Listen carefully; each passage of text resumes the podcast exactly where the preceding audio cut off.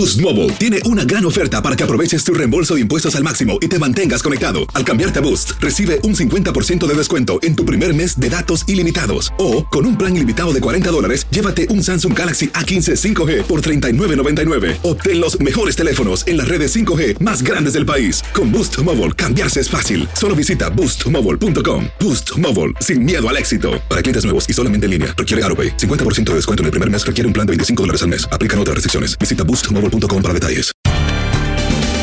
Bienvenidos al podcast de Buenos Días América, la revista radial más completa para los hispanos. Política, salud, economía, tendencia y deporte son algunos de nuestros temas. Bienvenidos. Hoy en Buenos Días América hablamos de la inflación en Estados Unidos que se mantiene en julio en el 5.4%, la mayor en 13 años. Para ello, Carlos Guamán, experto financiero. Max Andalón en este contacto deportivo para hablar del PSG. ¿Será que Mbappé se va o se queda del club parisino? Y el inicio de varias ligas de fútbol en Europa, especialmente la Liga Española, que inicia hoy viernes. Héctor Sánchez, CEO de Mi Familia Vota, a propósito de que la oficina del Centro del Censo ayer dio cifras que harán un zoom en los condados y ayudar así a entender la real magnitud del aumento que por año se ha estimado para la población hispana. Antonia López, psicóloga y sexóloga, cómo hablar de sexo sin que se confunda nuestro mensaje y se pueda considerar acoso o se malinterprete. Tus mañanas están llenas de energía de la mano de Andreina Gandica y Juan Carlos Aguiar. Aquí, en Buenos Días América, hacemos un recorrido por esos temas que son importantes para ti. Noticias, inmigración, salud, el acontecer diario, las tendencias y por supuesto los deportes. Buenos días América, este programa es tuyo.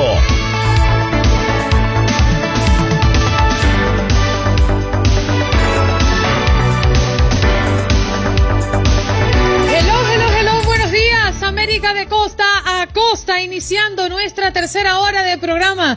Gracias por su sintonía, gracias por estar conectado con nosotros desde bien temprano de costa a costa, desde Los Ángeles hasta Miami. Gracias por estar allí en más de nuestras 25 emisoras en todo el territorio nacional. Muy buenos días, Miami, a través de la WQBA, la 1140 AM, a través de Guado 1280, nuestra emisora en Nueva York Houston 1010 AM, Dallas 1270 AM, en El Paso 1650 AM, en Los Ángeles la 1330 AM en Las Vegas, 1460 AM en West Palm Beach, 760 AM y paremos de contar porque son muchas emisoras las que usted tiene a disposición para escucharnos de costa a costa, así como también a través de nuestras aplicaciones, aplicaciones que sirven para escuchar la radio completamente en vivo. Allí usted cuenta con Euforia, que es esa aplicación que yo le recomiendo si usted está en los Estados Unidos. Usted simplemente descarga la aplicación en su teléfono móvil o en su tablet y nos busca dentro de la aplicación como Tu DN Radio, Tu DN Radio. Y así va mm, a encontrar este este programa de 6 a 10 de la mañana, hora del este. Y en otras aplicaciones como TuneIn, por ejemplo, también puede encontrarnos como TUDN Radio. Recuerda que usted tiene la oportunidad de conversar con nosotros al aire, exponer su punto de vista, hablar de nuestro tema del día o cualquier otro tema que usted tenga en mente. Simplemente marque a nuestro número en cabina. Es el 1833-867-2346 y es más fácil que pelar una mandarina. Sí, señor. Vámonos. Muy buenos días, Juan Carlos Aguiar. ¿Cómo se encuentra, parcero? Mi querida Andreina Gandica, un placer saludarla. Oiga, viernes 13, ¿no? Finalmente el viernes 13 tiene sus agüeros, tiene sus energías negativas, positivas. ¿Usted, usted qué piensa? Yo pienso que sí, yo ni me caso o el día de hoy, ni me embarco tampoco. Ah, bueno. Eso es, eh, yo, yo eso lo había oído del martes, pero es que como tanta gente le tiene agüero al viernes 13, le tiene agüero al martes 13, yo lo que le tengo es felicidad al viernes 13, 14, 15, 16, porque salgo a descanso. No, y yo sé por qué también, porque Don Cheque llega hoy, entonces qué felicidad. pero no llega hoy, llega el domingo. No, no, no, llega hoy. Ah, usted, tiene, usted tiene en su cuenta billete Esperemos entonces que llegue hoy a ver a dónde la invito, mi querida Andreina. Un placer saludarla a usted, a Jorge, a Olga, a todas las personas que están conectadas en este su show matutino de TUDN Radio de la cadena Univisión. Esto es Buenos Días América. Hablemos de economía.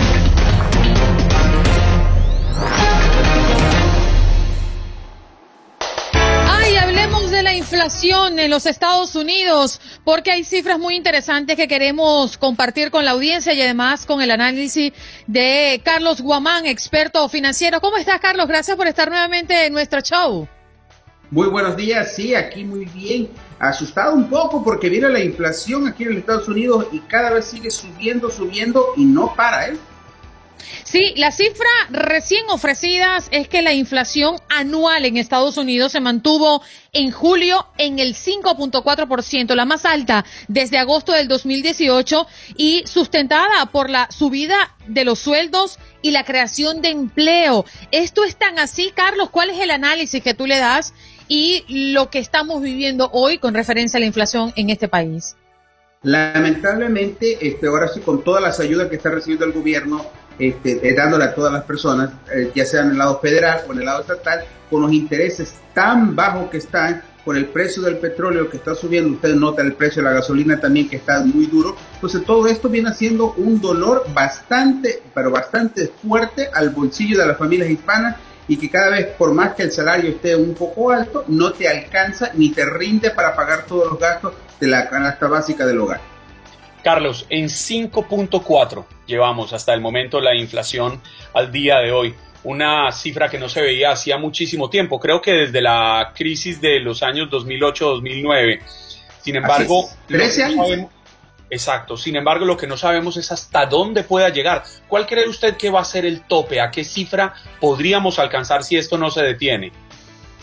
Si la Reserva Federal no ajusta los intereses, y todavía sigue entrando más liquidez en el mercado, esto va a seguir subiendo, ¿eh? porque ya lo hemos visto que está de 4, ahora estamos en 5.4, entonces se ve, pero sí un poco que da hasta terror, porque si usted pone su, su, plata en el banco, no le están pagando pues ni punto 005, entonces sumamente bajo, y entonces cada vez que usted tiene su dinerito debajo del colchón, pues literalmente está perdiendo dinero. Entonces hay que haber ahorita opciones de cómo se puede invertir siempre y cuando no se sea muy riesgoso, no se vaya a poner toda su plata en la criptomoneda porque ahí eso no es una inversión, sino simplemente una especulación. Carlos, fíjate que yo tengo una, siempre he tenido como, como esta interrogante en la cabeza. En nuestros países cuando las cosas suben nunca bajan. Cuando la inflación se dispara, pues eso se mantiene allí y eso va a estar para arriba. Pero un país como este, considerando la situación en la que estamos en medio de la pandemia, en que pues la inflación siempre está atada también a la escasez de productos que en este momento no se consiguen en el mercado o al menos no con tanta facilidad. Podemos pensar que esta inflación, aunque suba un poco más en los próximos eh, meses o, o, sí, o en el resto del año, pueda que baje o eso siempre se va a mantener arriba? Mire, mientras esté la liquidez y esté la cantidad de dinero dándole vuelta en el mercado y no hay todos los productos necesarios, y ni tampoco porque podemos decir un ejemplo sumamente práctico, el carro.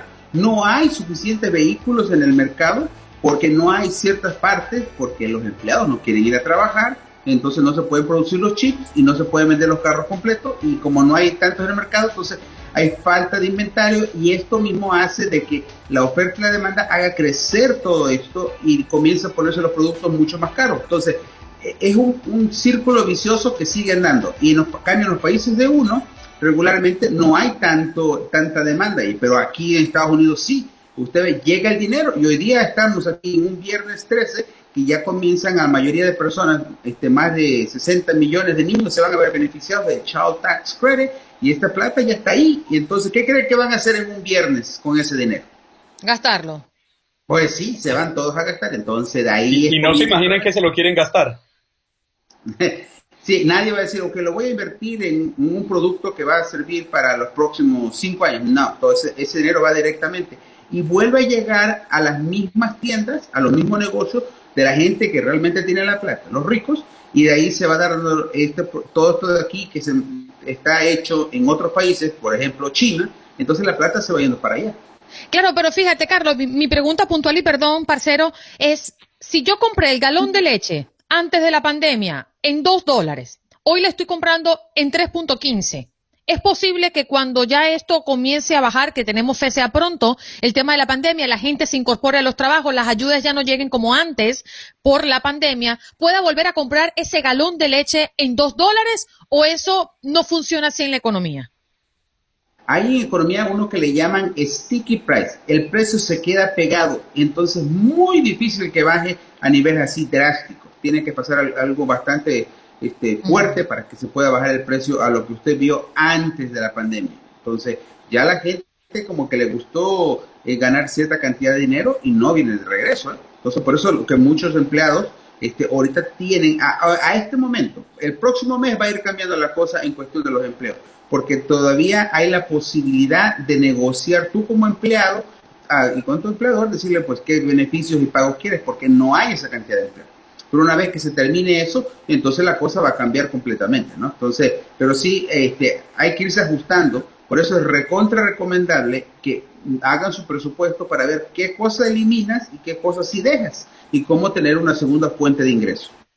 La última vez que conversábamos con usted recuerdo que tocábamos el tema de no hay un impuesto que sea más democrático que la inflación. Este, este, este, es un impuesto que golpea a todo el mundo, lo que está obligando también a las empresas a que en algún momento dado, cuando se replantee el aumento salarial y cuando el Estado determine cuál va a ser el resultado final de esta inflación, pues asimismo van a aumentar los sueldos.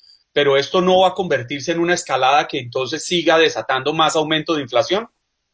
Claro, porque digamos que ajusten los sueldos o que suba el sueldo mínimo a nivel nacional porque aquí en, California ya están casi llegando a los 15 dólares, pero en otros estados del país no está a 15 dólares la hora. Pero aquí en California usted no puede vivir con 15 dólares la hora. Mm. ¿Y los sueldos no siguen obedeciendo a la inflación? No, lamentablemente eh, no están, están cruzados y no llegan al mismo tiempo. Y si se, se suben, al subir el sueldo, igual va a venir el punto de que todo sube parejo, porque el dueño del negocio pues también va a tener que pagar un poco más para poder cubrir esos gastos, ¿no? Entonces, ahí es donde va la situación, van caminando, todo sigue subiendo. Entonces, yo tengo aquí desde 1998 y pues el precio realmente ha subido impresionante. ¿eh? Carlos, nos queda menos de un minuto, si me puede ayudar rápidamente. Tienen que detener ya el envío de ayudas por parte del gobierno y tienen ya que intervenir las tasas de interés. Bueno, las ayudas ya están programadas, eso no va a parar. Lo que sí la Reserva Federal se ha amarrado mucho el cinturón en, subir el interés, como que le tiene miedo, piensa que es algo esto nomás temporal. Pero eh, el gobierno, por decir un ejemplo clarísimo que está ah, tratando de que esta economía siga con esa liquidez en el mercado, es pueden refinanciar. Hay un tipo de préstamos que se llaman 504, que es del SBA. Eh, estos préstamos son para negocios y antes no te dejaban refinanciar ese préstamo. Por si, si una persona compró hace 8 años o 10 años estaba más del 5%, ahora usted puede conseguir ese mismo préstamo a dos y medio. Entonces, te están dando la oportunidad que rebajes a la mitad el interés que tú estás pagando. Entonces, el gobierno está influenciando muchísimo en el mercado y quiere que esté esa liquidez para que la economía no se caiga. Pero tener la economía alta significa que estamos ahorita pagando el precio de la inflación. Carlos, muchas gracias por darte cita con toda nuestra audiencia. Sabemos que haces un gran esfuerzo por estar con nosotros bien tempranito. Gracias a ti. Ayer escuchábamos a Carlos Guamán, experto financiero, hablando de la inflación en los Estados Unidos. Pausa y regresamos. Max Andalón se ha dignado regresar a Buenos Días América. Querido amigo, muy buenos días. Good morning in the morning para ti. No, bueno, antes que nada, buenos días, eh, Juan Carlos Andreina. Ya saben que yo, en cuanto me inviten, estoy más que dispuesto a venir a Buenos Días América y siempre obviamente es un gusto es un gusto regresar. Max, usted no necesita, usted no necesita invitación. Usted llama a Olga y le dice, Olga, mañana voy a entrar, conécteme, mándeme el link, haga algo. Yo quiero hablar de gatos, de perros, de lo que quiera. No tiene que venir a hablar de deportes, de lo que usted quiera. Perfecto, perfecto. Oye, Max, eh, no, no, tengo muy claro el orden, pero sabía que teníamos en mente hablar del inicio de algunas ligas en Europa, entre ellas la Liga Española. Todo está muy revuelto, ¿no? En España con el fútbol, primero con la salida de Messi, partiendo al Paris Saint-Germain, hace ya un par de años que Cristiano Ronaldo no está allí, y también el gran lío que existe internamente con el Real Madrid. ¿Qué será de la liga este año? ¿Qué será de la liga este año? Bueno, eh, hablando de, un panorama deportivo, eh, pues no sé si el Barcelona no creo, por lo menos de yo, en mi punto de vista, no creo que pinte para, como el principal favorito. Quizá eh, por historia, por ser el equipo que es, el Real Madrid tiene un punto a favor y el Atlético por ser el actual campeón. Incluso hace dos días, si mal no recuerdo, el Cholo Simeone técnico del Atlético de Madrid aseguraba que el Atlético tiene con qué volver a ganar la liga, tiene los futbolistas necesarios para hacerlo y pues lo ve como el principal favorito. El Barcelona, digo, no, no, no obviamente no quiero echar la sal ni, ni mucho menos, pero eh, realmente no se le ve un panorama tan alentador. El Madrid, pues, eh, tiene, va a arrancar con baja, sobre todo la de uno de los mejores futbolistas, y no es que el mejor dentro de su plantilla, el de Karim Benzema, porque se hablaba, digo, además de que está lesionado, tiene COVID-19 en este momento. Hace una semana y media, eh, más o menos, fue que se confirmó que Karim Benzema tenía eh, COVID-19. De momento, no, no se ha confirmado que ya no lo tiene, pero aún así, independientemente de eso, de momento está lesionado y bueno, se habla de qué va a pasar con Martín Odegaard, que puede regresar, que se va de traspaso. Los traspasos que tiene fuera el Real Madrid o la gran mayoría por lo menos se van a quedar ahí. Takefusa Kubo eh, va a seguirse quedando afuera. Ya les decía Martin Odegaard, eh, lo puede o lo quiere, que el, Arsenal quiere que se quede dentro de las filas de los Gunners. Eh, dentro de estos días se va a hablar o va, a decidirse justamente el futuro del jugador de Martin Odegaard pero este por lo menos veremos qué es lo que termina pasando con los futbolistas que de momento ya están en el Real Madrid. Habrá que ver también qué es lo que pasa con eh, futuros fichajes, de los cuales les estaremos diciendo un poco más al respecto. Y Atlético de Madrid, ya les decía, eh, pues campeón en este momento de la Liga Española. No ha habido tantos movimientos, el que más suena es el de uno de los mejores futbolistas para Argentina, de la Copa América, el caso de Rodrigo de Paul, para muchos el MVP de la final, termina bordándose un partidazo. Y pues de momento esos son los eh, movimientos que tienen los grandes. Hablando del Barcelona, eh, pues luce complicado obviamente la salida de Lionel Messi y eh, los tres fichajes que terminen llegando a precio gratis o a coste cero, además de Emerson Royal que llega por 9 millones de euros. En este caso sería el Kun Agüero que llega gratis, ya lo decía, y Eric García, además de Memphis Depay. Entonces, digo, esos son los movimientos. Y hablando de la primera jornada, el partido inaugural es justamente el día de hoy a las 2 del centro, 3 del este y 12 del Pacífico. En el caso del Valencia en contra del Getafe, ese es el único partido que hay el día de hoy.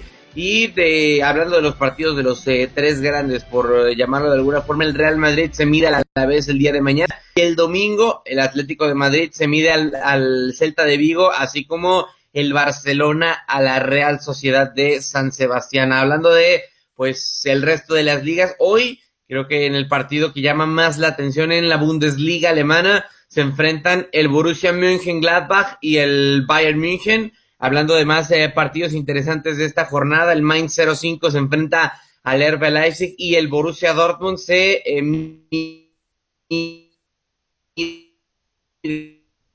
al Eintracht que es sábado 21, es decir, en no Creo que Max está teniendo mala comunicación. ¿No lo escuchas bien, Juan Carlos? Liga, eh, sí, también al igual la Bundesliga.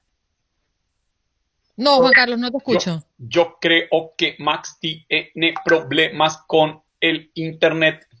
Sí, entiendo. Yo pensé que era yo que me estaba congelando, pero al final no. Se le, está, bloqueando la señal y nos está interrumpiendo la transmisión. A ver, mira, no, ya sé. Pero Max lo intenta nuevamente, mantiene su empeño por estar al aire, por acompañarnos.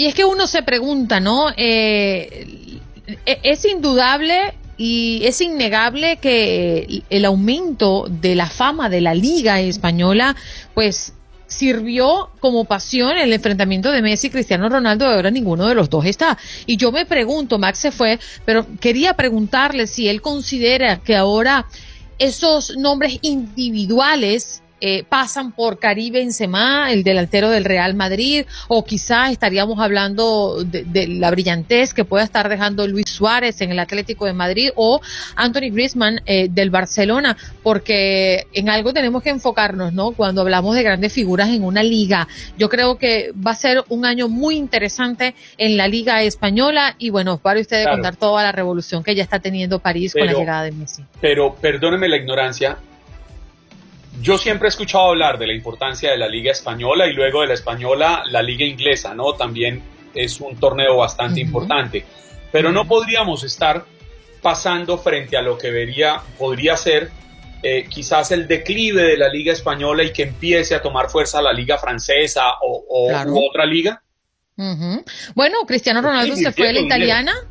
Claro, es que justamente eh, de eso se trata, ¿no? De llevarse a grandes figuras para levantar las ligas que sí son reconocidas, pero que no tienen el estatus de la Liga Española o de la Liga Inglesa, que son las ligas más cotizadas, ¿no? Y donde tradicionalmente en, las en los últimos años, en las últimas décadas, han tenido los mejores jugadores del mundo. ¿Quién diría que el Paris Saint-Germain iba a tener a los mejores jugadores del mundo? Y de hecho, ya se está especulando de que el PSG, el, el Paris Saint-Germain, quiere llevarse a Cristiano Ronaldo. ¿Te imaginas? Tener a Cristiano Ronaldo, a Messi, a Mbappé, a Neymar metidos en un mismo en un mismo equipo. Bueno, Mbappé es un, es un tema que vamos a estar tocando con Max un poco más adelante, pero bueno, imagínatelo nada más, Neymar, Messi y Cristiano Ronaldo en un solo equipo y en la liga francesa. Oye, Max, quedamos pendientes de seguir hablando del PSG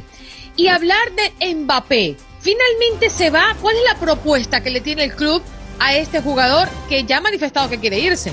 Pues desde hace varios años se le han ofrecido diferentes ofertas de renovación aquí en Mbappé, pero no ha querido eh, renovar. Digo, todos saben, incluso no desde que estaba en el PSG o desde que llegó, desde antes, desde que estaba en el Mónaco, que Kylian es fanático del Real Madrid, que es fanático de Cristiano Ronaldo y gracias a esta situación, pues obviamente eh, se convirtió en aficionado del conjunto merengue y pues prácticamente desde que debutó sueña con jugar para, para el Real Madrid, así que de momento con un año de contrato que le queda terminaría hasta el verano del 2022, no ha renovado, lo que quiere decir que si para los próximos seis meses, es decir, para el mercado de fichajes de invierno de, bueno, 2021-2022, digamos diciembre del 2021, enero del 2022, no ha renovado con el PSG, en ese momento va a ser totalmente libre para negociar eh, con el Real Madrid o con cualquier club que pueda, pues, o que quiera hacerse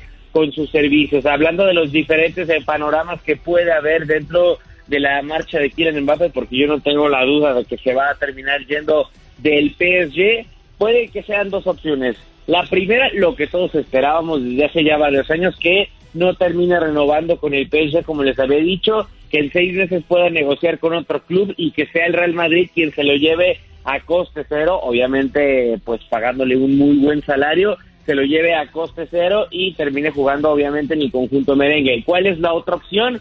Que eh, lo que se ha rumorado últimamente, que la marcha, o mejor dicho, la llegada de Messi no le haya sentado también aquí en el Mbappé, porque ya ni siquiera tendría que estar en un segundo plano detrás de Neymar, sino en un tercero detrás de Messi y del propio Neymar, y eso haya causado que se haya pues enojado, que no quiera tener ese rol de tan poco protagonismo y que ni siquiera se espera que termine su contrato y que el PSG negocie este mismo verano, es decir, en unas semanas o en unos días, la marcha de Kylian Mbappé por el conjunto eh, del Real Madrid. Ahí, digo, el Madrid no lo obtendría coste cero, tendría que pagar, pero se ha hablado mucho en estos últimos eh, días que incluso el Real Madrid ya tiene preparados 200 millones de euros para fichar al francés y pues eh, eso sería como decir uno de los mejores fichajes de todos los tiempos y serían las dos las dos posibilidades para que el Real Madrid llegue, para que el Mbappé, perdón, llegue al Real Madrid, tanto por traspaso este verano,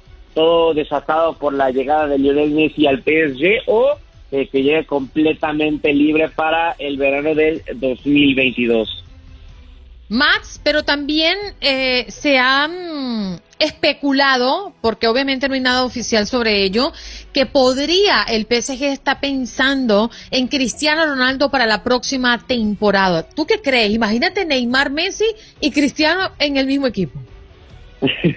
Sería un sueño que prácticamente todo aficionado del fútbol tiene desde, pues desde que se formó la rivalidad Messi contra Cristiano en el ya lejano año del 2009 eh, digo, creo que en gran medida obviamente depende de que se vaya Kylian Mbappé porque tanto libera salario como eh, puedes eh, ingresar un poco más de dinero de cara a librar el fair play financiero.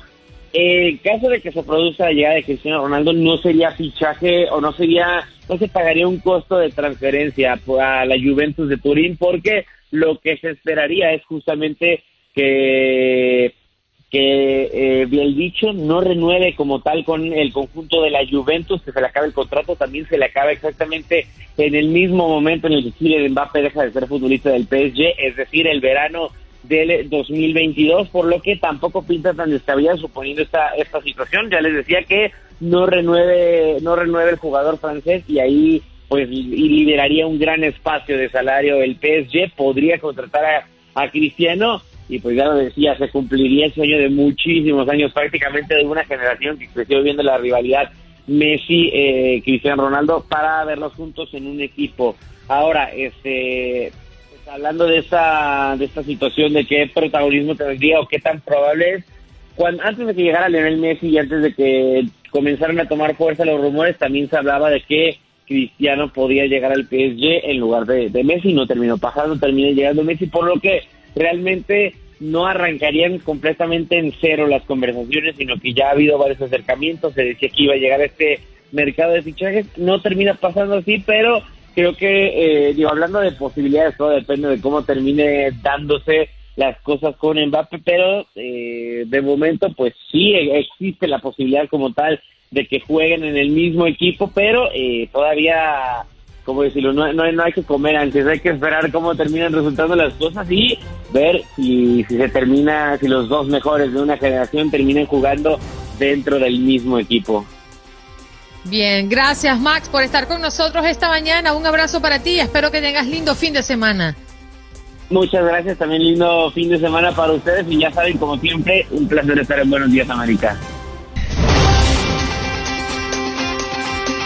Nos vamos de inmediato con nuestro próximo invitado para hablar una de las noticias y resaltar lo que ha arrojado el informe del censo el día de ayer y ya lo habíamos adelantado en el programa del día de hoy. Bienvenido Héctor Sánchez, CEO de Mi Familia Vota. ¿Cómo te encuentras Héctor? Gracias por estar con nosotros.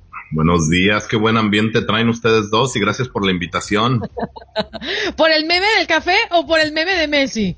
Por toda la conversación que vienen teniendo. Me gusta esa interacción tan amena en la mañana para comentar el viernes. No, yo, yo creo, Héctor, que usted es de los míos y usted debe estar acostumbrado a que las mujeres lo maltraten y le hagan bullying y lo matoneen. Porque eso es lo que hace Andreina conmigo y para usted eso es buen ambiente. O sea que está acostumbrado a lo mismo. Te puedo hacer una pregunta, Héctor, personal. Somos las víctimas del paseo. ¿Te tomas el café sin azúcar o con azúcar? Me estoy tomando un cafecito, mira, riquísimo, con poquita azúcar.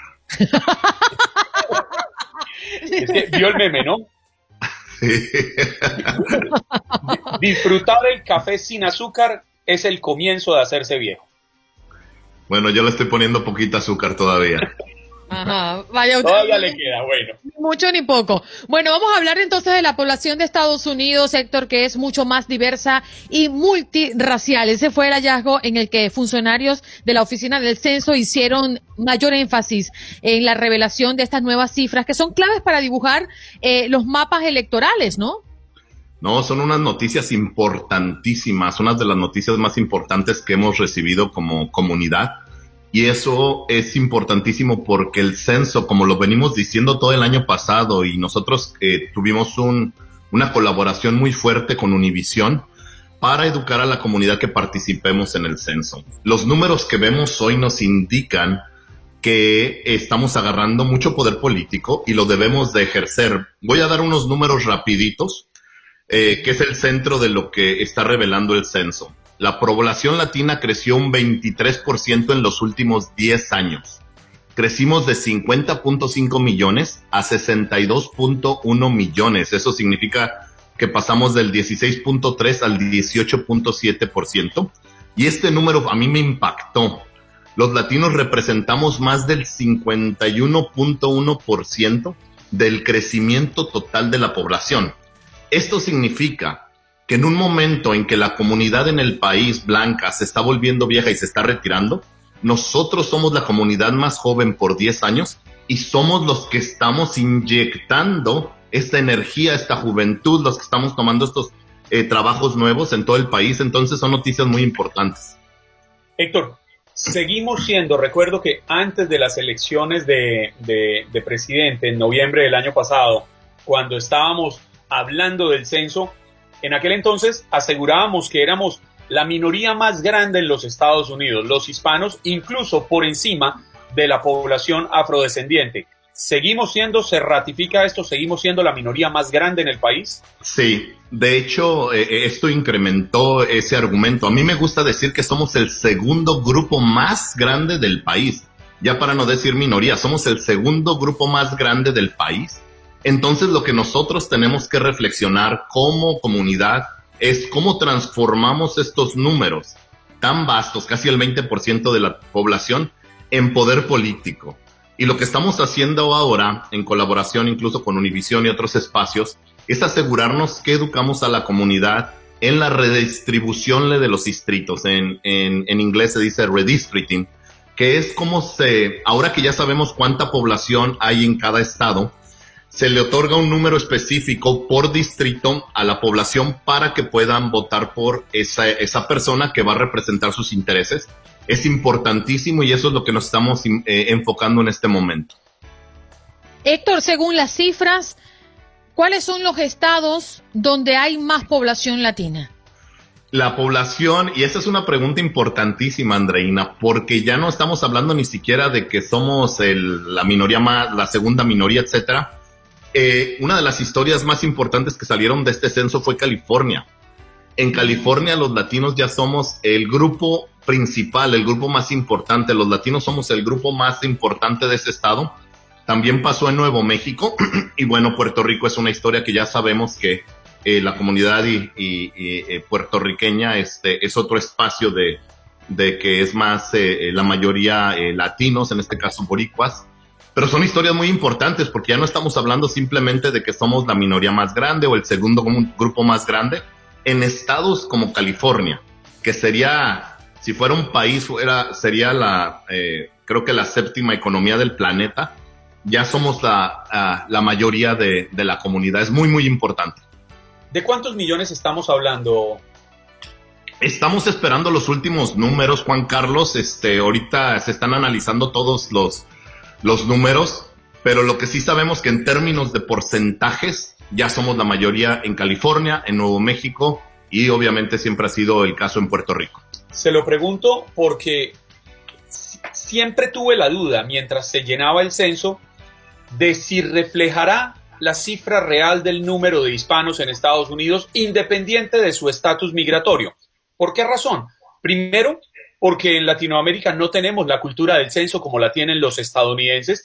Y segundo y más importante, por el temor de llenar un censo y el temor a ser identificado al entregar esos datos, entonces quizás existiría la posibilidad de que muchas personas se nieguen a llenar el censo y queden como una población flotante que no estamos registrando, pero que sigue impactando positivamente la economía del país con su trabajo. Esa es una pregunta importantísima, Juan Carlos, y por eso el análisis de los números para nosotros es tan importante.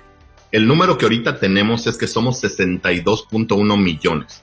El argumento que tú estás haciendo fue una pelea que nosotros tuvimos como organizaciones no partidistas contra la administración pasada de Trump. Eh, él quiso hacer un elemento inconstitucional de tratar de excluir a la gente indocumentada, que eso no, la constitución dice todas las personas en este país deben de ser contadas. Nosotros tuvimos una lucha contra esta administración para asegurarnos que eso no pasaba, pero esto eh, asustó a alguna gente a participar en el censo por obvias razones, especialmente la comunidad indocumentada, que ha sido excluida históricamente y ha sido atacada por muchas entidades gubernamentales.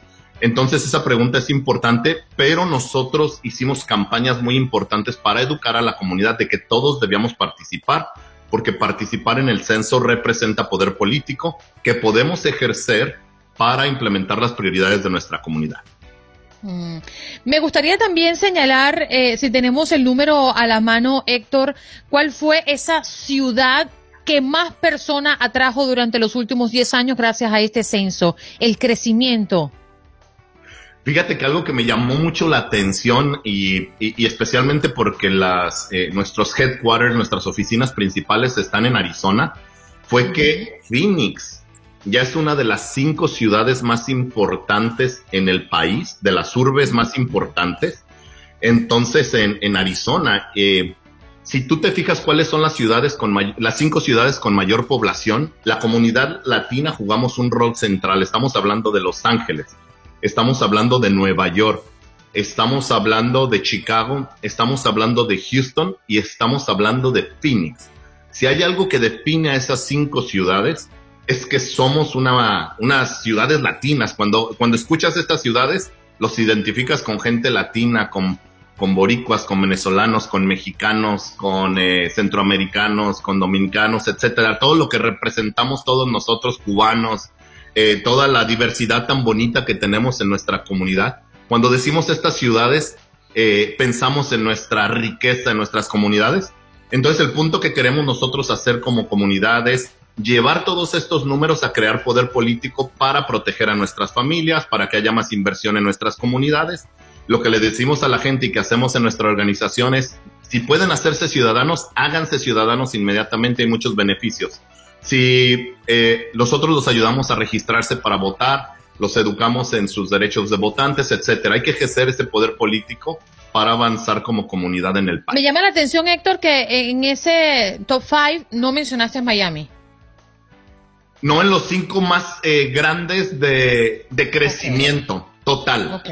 Que Miami obviamente es una, una ciudad que tiene, no te dije de mayoría latina, te dije de, grande en, general, que, es muy interesante que, que son ciudades que se consideran muy latinas, pero Miami obviamente es una ciudad casi 100% latina por la cultura, por todo lo que, lo que trae esta bella ciudad. Lo que yo me pregunto es, ¿Qué nos hace falta a los latinos, a los latinoamericanos en Estados Unidos para entender que somos una fuerza determinante en los cambios que necesita el país, para entender que somos una fuerza lo suficientemente grande para hacernos sentir y hacer valer nuestros derechos desde las urnas, desde los aportes económicos, desde los aportes culturales. ¿Qué nos hace falta, Héctor? Creernos el cuento, entender que somos capaces? Hay una correlación directa entre la participación política y la calidad de vida que tienen nuestras familias. Esto está totalmente documentado en la historia de este país. Históricamente hemos sido excluidos del proceso democrático o se han creado ciertas tampas que en inglés se llama voter suppression, represión al voto, para hacernos más difícil participar en la democracia. Nosotros estamos luchando para hacer esta democracia más inclusiva. Esos son problemas estructurales. Específicamente a tu pregunta, Juan Carlos, el, mensaje central es participemos en esta democracia. Si queremos tener mejores escuelas, mejores parques, mejores beneficios económicos, eh, no sé, reforma migratoria, mejores políticas con Latinoamérica, lo que sea que nosotros querramos a nivel personal, debemos de participar en en, en, en, la democracia de este país. Somos el grupo más mal representado en el Congreso, por lo que te mencionaba algunos problemas estructurales, pero también nosotros debemos participar mucho más, debemos estar en todas estas conversaciones e incluso eh, debemos de, de, si es posible, correr en, esta democracia, estar en los school boards, eh, ser este mayor, ser este gobernadores, estar en el Congreso local, estar en el Congreso federal. Esta democracia nos pertenece no nos debemos disculpar, no debemos de pedir permiso. Yo soy inmigrante mexicano y yo creo que la mayor contribución que yo le puedo dar a este gran país que me abrió tantas oportunidades es ser una persona que participa de una forma agresiva en la democracia, que digo cuáles son mis prioridades, etcétera. No debemos de creer que nosotros estamos aquí nada más eh, como eh, ustedes estaban hablando de los extraterrestres como extraterrestres, sino esta democracia nos pertenece y estamos contribuyendo a la economía, estamos contribuyendo a la sociedad, así que participemos y participemos de una forma agresiva. Esta es nuestra democracia, la hacemos más inclusiva y la hacemos mucho mejor con nuestro trabajo, con nuestras ideas y con toda la pasión que traemos los inmigrantes. Héctor, me queda un minutito, pero no quería dejar por fuera eh, el contexto del censo 2020 innegablemente fue atípico, se realizó en medio de una pandemia que golpeó durante todo este tiempo y lo sigue haciendo a los hispanos, ¿no? Específicamente. Em, ¿Tienen algún margen, algún número que indique ese porcentaje de la población que no fue contada, pero que estima exista en los Estados Unidos? es muy temprano para decir, Andreina, nosotros que hemos, las organizaciones que nos dedicamos a esto, como mi familia Votan, a Leo Malde, creemos que sí hubo un margen de que no fue contado. En el 2022 se va a hacer un reajuste para ver cuántas personas eh, eh, probablemente fueron excluidas del censo y se van haciendo este tipo de reajustes, pero es importantísimo porque el censo representa poder político, entonces ahora pues ejercer ese poder político para poner nuestras prioridades en la mesa. Bien, Héctor, te agradecemos tu participación en el programa, gracias por estar con nosotros eh, y bueno, por siempre abrirnos las puertas y hablarnos de estos temas que nos interesa tanto a propósito de que la oficina del censo ayer publicó este nuevo informe. Un abrazo para ti, que tengas estupendo día. Gracias por la invitación. Nos vamos con nuestra próxima invitada. Qué placer tenerla nuevamente en el programa el día de hoy. Ella es Antonia López, psicóloga y sexóloga. ¿Cómo estás, Antonia? Buenos días. Muy bien, qué gusto estar con vosotros. Bueno, justamente este tema que vamos a tocar con la psicóloga tiene que ver con nuestro tema del día. Y le preguntábamos a nuestra audiencia, doctora, desde bien tempranito, si considera que debemos tener mucho más precaución, ser mucho más comedidos a la hora de hablar de sexo o de manifestar nuestros afectos en lugares más formales, como por ejemplo el lugar donde laboramos, ¿no? Y hoy queremos preguntarle a usted cómo debemos hablar de sexo sin confundir a las personas que están con nosotros? Difícil tema de abordar. No sé qué te dijo la audiencia, no sé qué opinó, me gustaría saber. Bueno, en general hablan de que nosotros los latinos somos mucho más tocones, besucones, nos encanta abrazar, pero no significa que no respetemos, sino que es parte de nuestra cultura, así nos manifestamos. Así es, eh, me, has tocado un tema clave y es la cultura. Eh, dependiendo de qué tipo de personal laboral tengamos en la empresa, pues resulta más fácil hablar de este tema o menos. Estamos más acostumbrados, ¿no? Y la población latina sí que habla eh, y sí que es, tocona, como, como tú dices. Pero tenemos que tener mucho cuidado. Hay un movimiento que se llama MeToo, que todos conocemos, que surgió hace un tiempo, que está revolucionando también esa creencia en torno a lo que es adecuado y lo que no es adecuado en el ambiente laboral. El ambiente laboral es un ambiente eh, serio, es un ambiente formal, es un ambiente protegido y al final es como una microsociedad donde hay personalidades de todo tipo, donde hay gente que se siente cómoda hablando de sexo, donde hay gente que no se siente cómoda en absoluto y donde pasar esa línea delgada eh, puede resultar fácil y puede traer problemas. Entonces, en eso tenemos que tener muchísimo cuidado. Hay investigaciones al respecto que nos dicen que existen dos tipos de personas que suelen hablar de sexo en, el trabajo, ¿no? La persona que tiene una personalidad segura y que no le importa, que el, tema de la sexualidad es algo natural, está integrada en su vida y que puede hablar de sexo como puede hablar de la lista de la compra y bueno, cuenta sus aventuras y lo demás. Y luego tenemos la persona que es insegura y que se aprovecha de hablar de esas relaciones de sexo para obtener em, cierta atención, para obtener cierta validación, para demostrarle al otro que, bueno, pues que yo estoy sexualmente activo y eso me hace, me hace em, atractivo. Hay que tener muchísimo cuidado porque hay leyes al respecto que, bueno, pues eh, se pueden utilizar y que, eh, bueno, te pueden poner en problemas.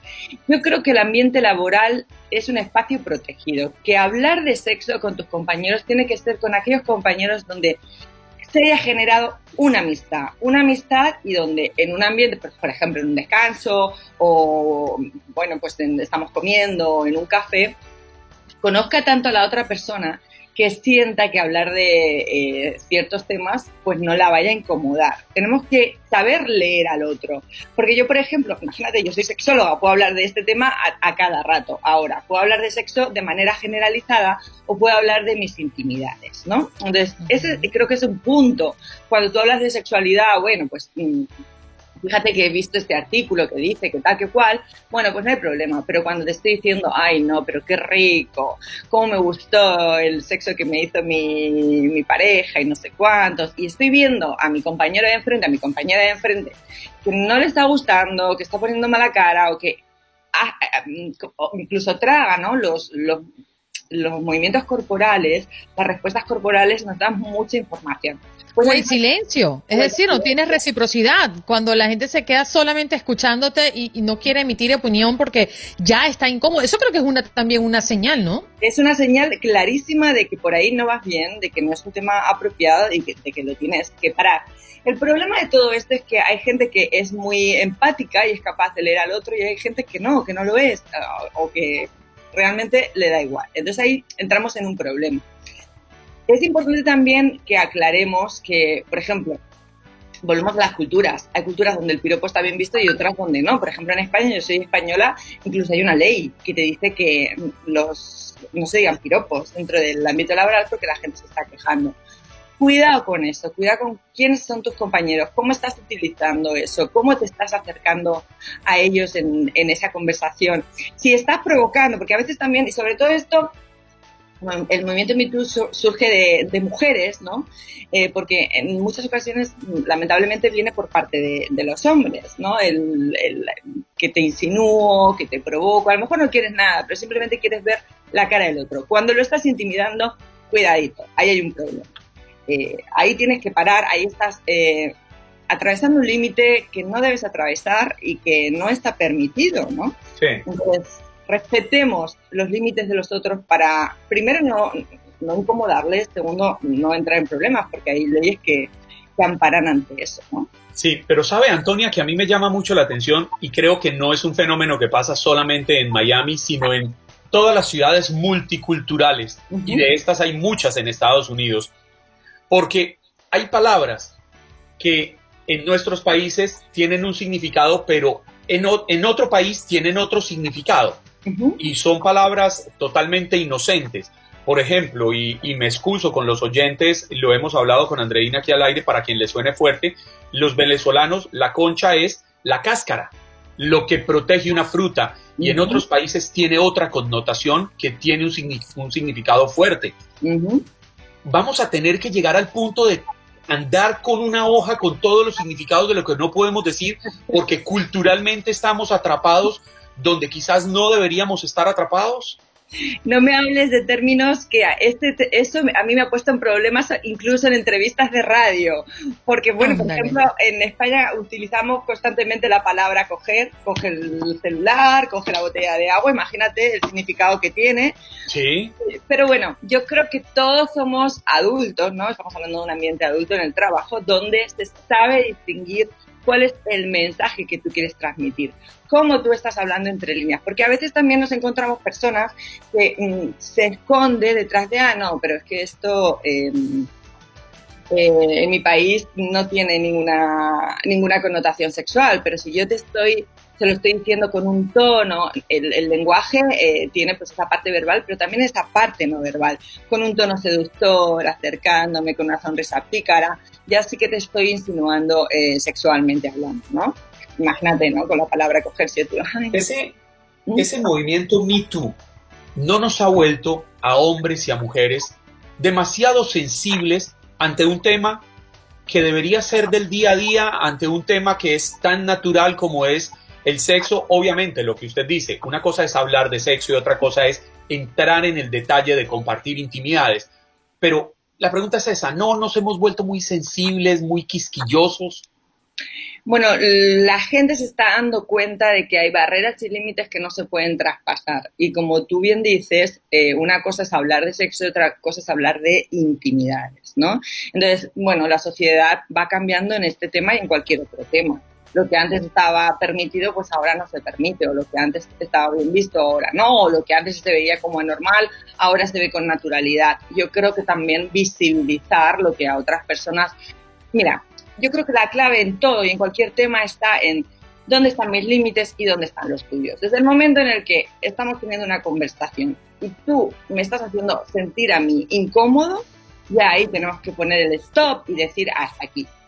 Y en el tema de la sexualidad, que es algo muy íntimo, que es algo que se vive en, en la vida privada, tenemos que prestar más atención porque hay personas que, bueno, pues por educación, por su cultura, por la vida que le toca vivir, no le gusta hablar de sexualidad, le incomoda, se siente eh, que, se que se atravesan esos, esos límites de los que te hablaba. Entonces hay que tener mucho, mucho cuidado. No sé, la sensibilidad ante ciertos temas no es negativa, siempre y cuando se use positivamente hacia el respeto del otro. No nos podemos olvidar que han habido muchos eh, hostigamientos sexuales en el, campo eh, laboral y que muchas personas se han sentido incómodas por años. El trabajo y el ambiente se vuelve hostil, pero yo no puedo abandonar mi puesto de trabajo porque tengo que pagar los biles, tengo que pagar las cuentas y el que está haciendo el chiste incómodo, pues a lo mejor es mi supervisor, ¿no? Entonces, cuando también hay una ah, posición de poder y el, el, que tiene este poder eh, se está aprovechando de ese poder para abordar ciertos temas que incomoda al otro, aquí tenemos un problema. Entonces, mm, la sensibilidad, sí, nos hemos vuelto más sensibles, pero eh, veámosla positivamente. Es con el, eh, el afán de proteger y de crear un ambiente de trabajo saludable y cómodo, porque es ahí donde pasamos la mayor parte de nuestro tiempo, ¿no? Sí, y que además por jugar o por mm, quizás pasar un momento de esparcimiento puedes meterte en un problema que puede llevarte hasta la pérdida de tu trabajo. Así que hay que tener mucho cuidado, sobre todo en lo laboral, porque como comenzó diciendo la psicóloga hoy, pues hay leyes que pueden jugar en tu contra. Gracias eh, por estar con nosotros, doctora. Fue un inmenso placer eh, encontrarla de nuevo por acá. Igualmente, un abrazo. Gracias por acompañarnos en nuestro podcast. Buenos días América. Y recuerda que también puedes seguirnos en nuestras redes sociales. Buenos días AM en Facebook y en Instagram. Arroba Buenos días América. AM. Nos escuchamos en la próxima. Si no sabes que el Spicy McCrispy tiene Spicy Pepper Sauce en el pan de arriba y en el pan de abajo, ¿qué sabes tú de la vida? Para, pa, pa, pa.